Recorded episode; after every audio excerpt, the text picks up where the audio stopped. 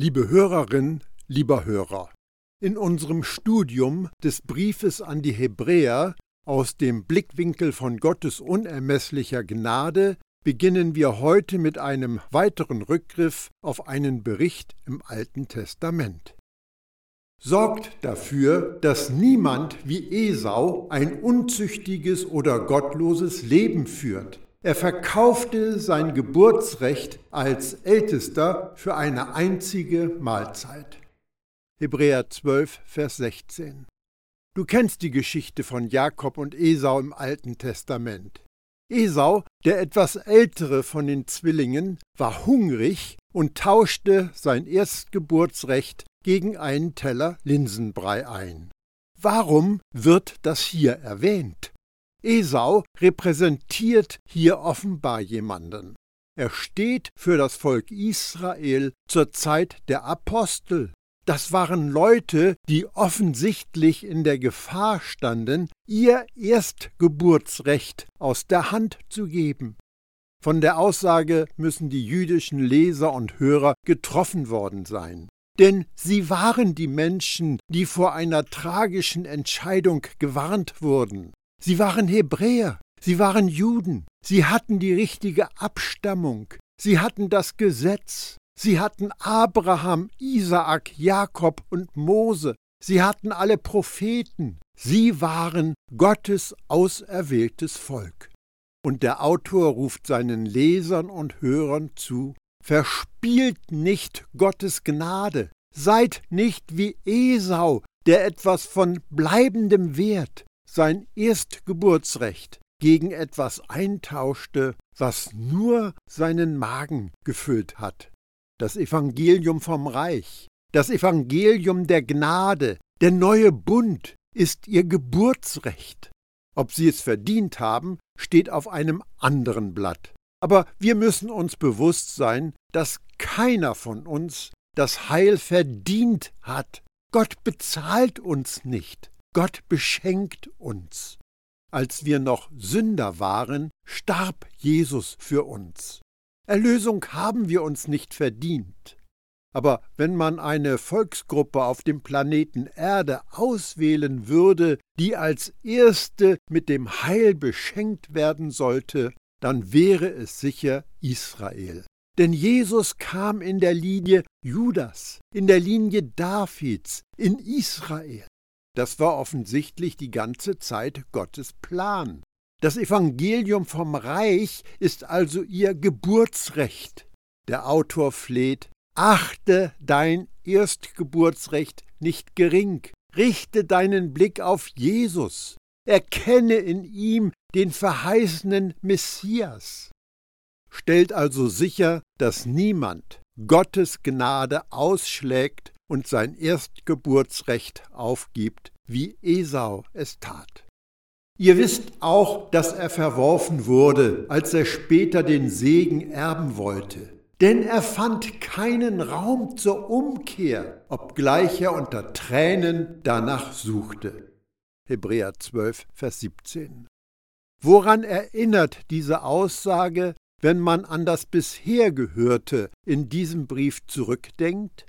Nun, mir fällt dazu ein, dass es außerhalb von Jesus keinen Raum für Umkehr gibt. Die Zeitspanne, um sich unter Gottes Gnade zu stellen, ist begrenzt. Deshalb finden wir in der Bibel den Aufruf. Denn es heißt, zur Zeit der Gnade habe ich dich erhört, am Tag der Rettung habe ich dir geholfen. Siehe, jetzt ist sie da, die Zeit der Gnade. Siehe, jetzt ist er da, der Tag der Rettung. 2. Korinther 6, Vers 2. Lass es nicht zu, dass morgen der Tag des Bedauerns ist. Nachdem Jakob das Erstgeburtsrecht empfangen hatte, konnte Esau das Geschehene nicht mehr rückgängig machen. Wir haben diesen Gedanken in Hebräer 6 und in Hebräer 10 angesprochen. Hier begegnet er uns noch einmal. Sei vorsichtig. Suche nicht außerhalb von Jesus nach Vergebung. Es gibt keinen Raum für eine Umkehr außerhalb von Gottes Gnade. Fromme, religiöse Leistungen sind tote Werke. Es spielt keine Rolle, ob sie vom Tempel oder irgendeiner christlichen Kirche oder von einem charismatischen, selbsternannten religiösen Führer angeboten oder gefordert werden. Unser frommes Selbstbemühen hat keine Vergebung oder Rechtfertigung zur Folge. Dazu ist der Messias gekommen und hat Gottes Neuestes und Bestes gebracht. Lass dir das nicht entgehen. Wenn du dich entscheidest, woanders zu suchen, wirst du bitter enttäuscht werden. Genau wie Esau, der sein Erstgeburtsrecht verkauft hat und später nicht wusste, was er tun sollte. Er suchte, aber er fand nichts. Und wenn du an den falschen Orten nach Vergebung und ewigem Leben suchst, was dann? Du wirst es nicht finden. Es gibt nur ein Tor, eine Tür, einen Weg. Wir alle kommen zu dem Vater nur durch Jesus. Es gibt keinen anderen Namen unter dem Himmel, durch den wir gerettet werden können. Ihr seid nicht zu einem sichtbaren, greifbaren Berg gekommen, zu einem Ort voller Feuerflammen, Finsternis und Sturm, wie die Israeliten am Berg Sinai, als Gott ihnen seine Gesetze gab. Denn sie hörten den Schall einer Posaune und eine so furchtbare Stimme, dass sie darum baten, sie möge nicht weitersprechen. Sie wichen zurück, als sie hörten, wenn auch nur ein Tier den Berg berührt, soll es zu Tode gesteinigt werden. Selbst Mose war bei diesem Anblick so erschüttert, dass er sagte, ich zittere vor Angst. Hebräer 12, die Verse 18 bis 21. Jetzt wird der Schreiber wieder sehr direkt. Er vergleicht unter dem Symbol von zwei Bergen zwei Bündnisse. Das ähnelt weitgehend dem, was wir im Brief an die Christen in Galatien finden. Wir haben den Berg Sinai und den Berg Zion. Wir haben den alten Bund und wir haben den neuen Bund. Israels Geschichte, die geistliche Atmosphäre, das Leben unter dem alten Bund war geprägt von Angst. Wegen ihres mangelnden Vertrauens in Gott wussten die Leute nie, was als nächstes passieren würde. Sie waren sich ihrer Stellung bei Gott nie sicher. Mose kam mit den Gesetzestafeln in der Hand vom Sinai herab und erklärte alles, was im Buch des Gesetzes stand. Und wir kennen die Geschichte, das Volk Israel hat versprochen, dass sie Gott gehorchen werden. Aber die erste Gruppe von Menschen, die fromme Versprechen abgegeben haben, war ein absoluter Reinfall, ein totaler Misserfolg denn sie konnten ihren Teil der Abmachung nicht einhalten. Und die Hebräer, die diesen Brief lasen und denen dieser Brief vorgelesen worden ist, wussten das sehr, sehr gut. Aber machen wir uns bewusst, dass wir heute nichts besser sind, wenn es um das Einhalten von frommen Versprechen geht. Und deshalb sagt uns der Autor, dass dieser neue Bund nicht wie der alte ist. Es geht nicht um Angst, es geht nicht um Unsicherheit, es geht nicht darum, am Fuße des Berges Sinai zu stehen. Es gibt einen anderen Berg, den er ansprechen wird, eine andere Stadt, einen anderen Ort, eine himmlische Stadt, und die ist unser Ziel. Ihr hingegen seid zum Berg Zion gekommen, zur Stadt des lebendigen Gottes, zu dem Jerusalem, das im Himmel ist. Ihr seid zu der festlichen Versammlung einer unzählbar großen Schar von Engeln gekommen und zu der Gemeinde von Gottes Erstgeborenen, deren Namen im Himmel aufgeschrieben sind. Ihr seid zu Gott selbst gekommen, dem Richter, vor dem sich alle verantworten müssen, und zu den Gerechten, die bereits vollendet sind und deren Geist bei Gott ist. Hebräer 12, die Verse 22 und 23. Historisch gesehen war Zion eine Festung auf einem Hügel der Jebusiterstadt Jerusalem, die von David erobert worden ist. Er machte sie als Davidsstadt zu seinem Königssitz und ließ die Bundeslade in diese Stadt bringen. In der poetischen Sprache der Psalmen wird Zion als eine schöne Bergstadt dargestellt. Zion ist bekannt als der Ort, an dem Gott wohnt. Im alten Bund war damit der Tempel in Jerusalem gemeint. Im neuen Bund steht der Berg Zion für die Gemeinde der durch Jesus Geretteten. Die Stadt des lebendigen Gottes ist ein vertrautes biblisches Bild, um die Ekklesia zu beschreiben. Dazu gehören natürlich auch die hebräischen Gläubigen. Schauen wir auf uns. Wir wurden aus dem Geist geboren, wir wurden aus Gott geboren, und das war der Anfang von etwas ganz Neuem. Jesus verkündete den Menschen Gottes gnädige Zuwendung. Menschen folgten ihm, nahmen seine Botschaft auf und ihr Leben veränderte sich. Nikodemus verstand nicht so ganz, was sich da abspielte. Deshalb ging er zu Jesus, um ihn darüber zu befragen. Aber er hat nicht viel kapiert. Er fragte, was? Muss ich zurück in den Bauch meiner Mutter? Wie soll das möglich sein? Was in aller Welt meinst du? Hier in diesem Vers gibt es viele sogenannte Schlüsselwörter, die uns unsere Identität zeigen. Wir sind bei Gott angekommen. Wir sind Teil einer Gemeinschaft. Wir gehören zu Jesus Gemeinde. Wir sind gerecht. Wir sind vollendet. Das erinnert an vieles, was wir bislang entdeckt haben.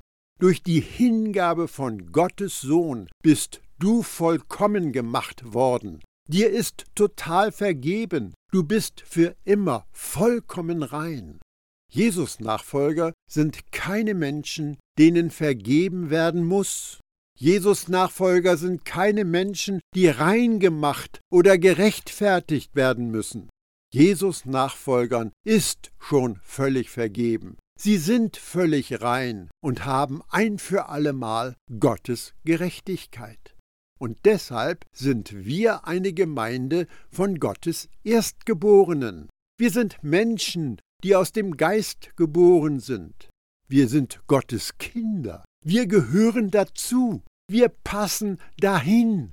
Wir passen perfekt zu einem perfekten Gott, weil wir durch ein einziges Opfer vollkommen gemacht worden sind. Ihr seid gekommen zu Jesus, der selbst die neue Beziehung zu Gott vermittelt hat, ja zu seinem vergossenen Blut. Dieses Blut ist anders als das Blut von Abel, der ermordet wurde. Es schreit nicht nach Vergeltung, sondern ruft die Versöhnung aus. Hebräer 12, Vers 24. Der Autor geht wieder ganz weit zurück in der Menschheitsgeschichte dorthin, wo das Aufbegehren gegen Gott noch ziemlich jung ist. Er erwähnt das Blut von Abel. Das kann in zwei Richtungen weisen. A. Das Blut seines Opfers, das ein Hinweis auf Jesus war, und B. sein eigenes Blut. Du erinnerst dich. Kein hat Abel getötet, und dieser Mord spricht Bände. Da war Sünde geschehen. Da wurde zum ersten Mal eine rote Linie überschritten. Ich habe den Eindruck, dass der Mensch, je intelligenter er zu werden scheint, sehr daran interessiert ist, wie er noch effizienter morden kann. Viele suchen nach einer Antwort auf die Übel der Welt. Alle haben gesündigt. Alle haben das Ziel verfehlt. Wir brauchen Vergebung und Reinigung von Schuld. Und Jesus schreit förmlich die Antwort auf unser zentrales menschliches Problem heraus. Jesus Blut, wie Opferblut vergossen, wurde symbolisch über die Menschheit gesprengt, genau wie im alten Bund, als Mose Blut über das ganze Volk und die Schriftrolle gesprengt hat und verkündete, dass es ohne Blutvergießen keine Vergebung gibt und mit Jesus Blut wurde ein neuer Bund in Kraft gesetzt. Das Gesetz im alten Bund lehrte Gottes Prinzip des Blutvergießens für Sünden. Das kannte jeder. An wen war dieser Brief zunächst gerichtet? Es waren die Hebräer, die Juden, das Volk Israel. Das Gesetz gehörte zu ihrer Abstammung und zu ihrem Erbe. Von den Vorfahren wurde ihnen dieses System des Blutvergießens weitergegeben. Und hier erinnert der Autor sie daran, dass es ein letztes, ein endgültiges Opfer gibt. Es ist Jesus. Er ist ein besserer hoher Priester, er bringt einen besseren Bund und er ist das bessere Blutopfer. Das gilt ein für allemal und bringt denjenigen, die ihn annehmen, vollkommene Reinigung. Das war unvorstellbar. Das war eine Neuigkeit für das Volk Israel. Aber es gibt heute auch einige erstaunliche Neuheiten für uns. Wir werden von Informationen überflutet, und ich habe den Eindruck, dass kaum eine gute Nachricht dabei ist. In der Medienbranche gibt es den Satz nur schlechte Nachrichten sind gute Nachrichten. Forscher haben herausgefunden, dass schlechte Neuigkeiten schneller die Aufmerksamkeit der Leser und Hörer erreichen. Ich kann mich des Eindrucks nicht erwehren, dass religiöse Menschen dieses Prinzip übernommen haben und das Evangelium, die gute Nachricht, eher als pessimistische oder bedrohliche Botschaft weitergeben. Denn so gut darf die frohe Botschaft ja auch nicht sein. In frommen Kreisen wird oft gesagt, ja, dir ist vergeben, aber das ist nur bedingt und hier auf der Erde. Du musst noch mit Gott ins Reine kommen. Oh ja, dir ist vergeben, aber nur im juristischen Sinn. Du musst dir trotzdem täglich Vergebung erarbeiten, indem du darum bittest, beichtest und für ein ausgeglichenes Konto bei Gott sorgst. Solche Ideen kann man natürlich ganz fromm formulieren. Sie sind dann sehr gut getarnt. Ja, Jesus ist für deine Sünden gestorben, aber das war nur dafür, dass du ihn täglich um mehr Vergebung bitten kannst. Denn du musst dafür sorgen, dass das in deiner eigenen Erfahrung Wirklichkeit wird, was Gott bereits für dich getan hat. Verrückt, oder? Andererseits auch interessant. Jetzt musst du das Kreuz wirksam machen. Finden wir das im Evangelium? Lesen wir solche Ideen in den Briefen an die Glaubenden in Galatien, in Ephesus, Philippi, Kolosse oder in irgendeiner Schrift des Neuen Testaments, dass wir das Kreuz irgendwie real machen müssen? Dass wir das Kreuz in unserer eigenen Erfahrung Wirklichkeit werden lassen müssen, obwohl Gott seinen Sohn bereits für uns in den Tod hingegeben hat? Wenn du in Jesus bist, das heißt, wenn du zu Jesus Angebot Ja gesagt hast, bist du ein Glaubender, dem völlig vergeben worden ist. Es geht nicht darum, wie gut du dich an deine Sünden erinnern kannst. Es geht nicht darum, wie oft du dich entschuldigst oder um Vergebung bittest. Es geht nicht um eine eingebildete Fähigkeit, bei Gott ein angenommenes Konto ausgeglichen zu halten. Denn glücklich ist der Mensch, dem der Herr seine Sünden nicht anrechnet und der mit Gott kein falsches Spiel treibt. Psalm 32, Vers 2. Abels Blut schrie nach Rache, und die Folge war ein Fluch. Das von Jesus für uns vergossene Blut ruft die Versöhnung aus. Durch Jesus sind wir mit dem Vater versöhnt, ohne Wenn und Aber. Das ist das Evangelium. Das ist die Wahrheit, die uns frei macht. Wer die Versöhnung annimmt, die Gott uns anbietet, steht unter Gottes Segen. Gebt acht, dass ihr den nicht abweist, der so redet. Wenn nämlich schon jene nicht entronnen sind, die den abwiesen, der auf Erden den Willen Gottes kundtat, wie viel weniger dann wir, wenn wir uns abwenden von dem, der vom Himmel her spricht? Hebräer 12, Vers 25. Der Autor vergleicht immer noch Mose und Jesus. Er vergleicht immer noch den Berg Sinai mit dem Berg Zion. Er vergleicht immer noch den alten Bund mit dem neuen Bund. Es gibt Parallelen zu Kapitel 6 und 10. Er erinnert daran, was geschah, als die Leute Mose ablehnten. Wie viel tragischer ist es, wenn jemand Jesus ablehnt? Er erinnert daran, was unter dem Gesetz denen widerfuhr, die die Botschaft des Mose ablehnten. Wie viel verhängnisvoller ist es, wenn das Evangelium zurückgewiesen wird? Wenn es keine Gnade mehr gibt, weil die Gnade verworfen wurde, bleibt für diese Menschen die Errettung wirkungslos. Es ist wieder ein Vergleich. Und das Publikum verstand es, weil es wusste, wie wichtig es war, Moses Worte ernst zu nehmen. Wenn Jesus nun der ist, für den er sich ausgibt, wenn er tatsächlich gestorben und von den Toten auferstanden ist, wenn er tatsächlich Gottes Sohn, der menschgewordene Gott ist, welche Art von Aufmerksamkeit verdient er dann? Wir sollten Jesus Botschaft volles Vertrauen schenken. Das ist die Logik des Autors. Nimm das Evangelium ernst. Versäume nicht Gottes Gnade. Sie ist zu schön, um sie zu missachten. Sie ist fantastisch. Lass dich nicht davon abbringen, lass dich nicht ablenken, kehre nicht zu einem Leben auf der Grundlage von Gesetzen zurück, verlass dich nicht auf religiöse Leistungen, blicke auf Jesus und auf ihn allein.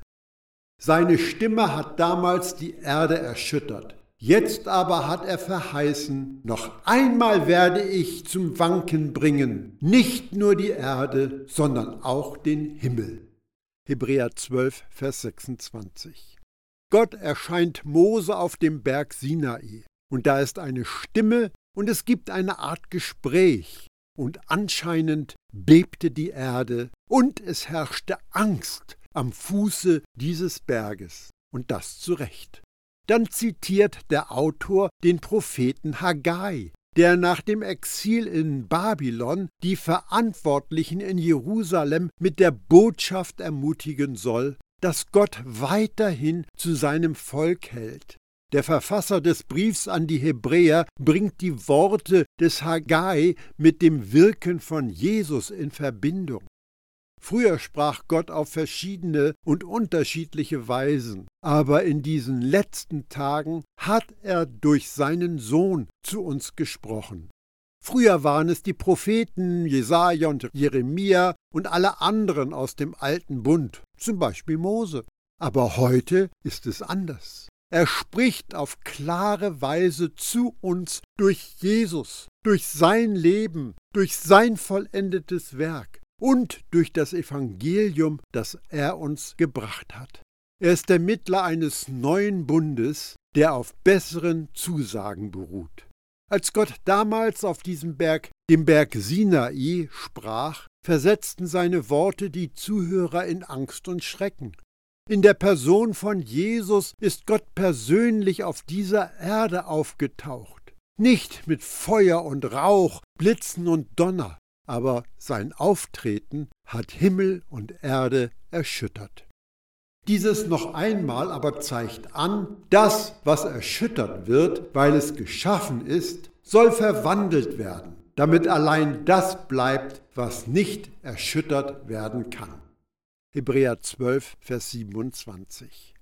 Es gibt Ausleger, die sehen hier einen Hinweis auf all die Tempelrituale und auf all die Gegenstände und Opfer im Tempel. Das seien geschaffene Dinge, die werden erschüttert, denn sie sollen ja ein Ende haben.